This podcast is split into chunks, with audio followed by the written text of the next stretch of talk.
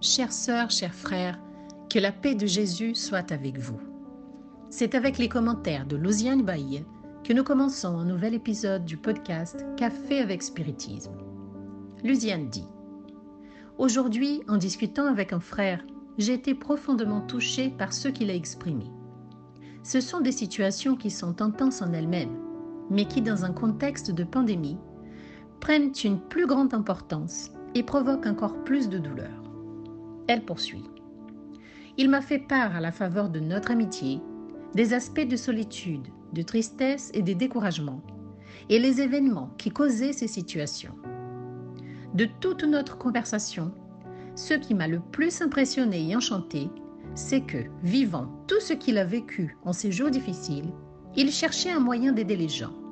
Car, comme il l'a dit, les gens vivent des moments très délicats et particuliers, et je sais que je peux faire quelque chose pour eux, même d'une façon minime. Il a poursuivi. En plus de prier, ce que je sais être très important, je sens que je peux faire encore plus. Et puis Luciane dit qu'elle s'est souvenue de la foi et de ce que la foi est capable de bouger dans nos cœurs. La foi qui transporte des montagnes. Il suffit que dans nos cœurs, elle ait la grosseur d'une graine de moutarde pour qu'elle soit efficace. Alors, émue par ce souvenir, elle a ouvert au hasard le livre Vida Feliz, Vie heureuse, pas encore traduit en français, écrit par l'esprit Joanne Di Angelis, psychographie de Divaldo Franco, et elle a trouvé le message 113 dont le contenu a été un baume pour le cœur ami. Comme cela l'a également beaucoup touché, Lucienne a voulu partager ce texte avec nous. La bienfaitrice dit au début du message Ne perdez jamais espoir. Quoi qu'il arrive, restez confiant. Dès la première phrase, elle fait la proposition du courage. Ne perdez jamais espoir.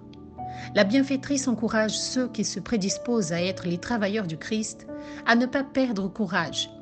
Elle ravive dans les cœurs la certitude que nous sommes soutenus par l'amour divin et qu'il est nécessaire de continuer à être confiants.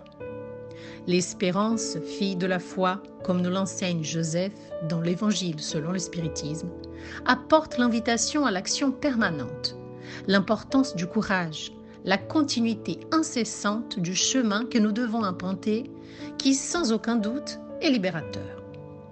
Si tout paraît aller contre vous, dit Johanna, et que l'échec vous menace de désespoir, là encore attendez l'aide divine. Il ne nous arrive que ce qui est le mieux pour nous. Le message appelle à la raison, à la foi soutenue par la logique. Autrement dit, ne permettons pas que perdure l'adversité en nous mais cherchons les moyens de la surmonter au moyen de notre croissance personnelle, car ce qui nous arrive est toujours le meilleur pour nous. Il n'y a pas lieu de désespérer, car nous connaissons les mécanismes d'action de la divinité. La bienfaitrice continue.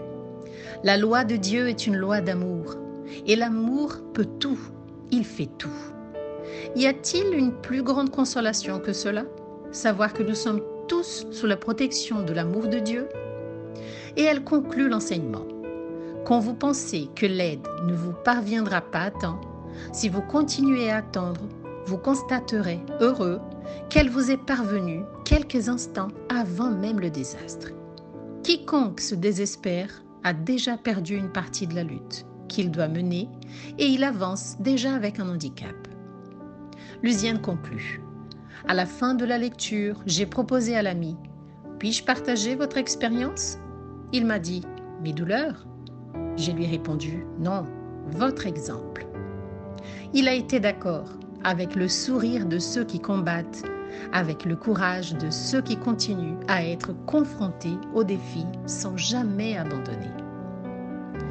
Continuons notre marche, mes frères. Allons toujours de l'avant. Avec une immense gratitude dans le cœur, je vous salue fraternellement jusqu'au prochain podcast Café avec Spiritisme.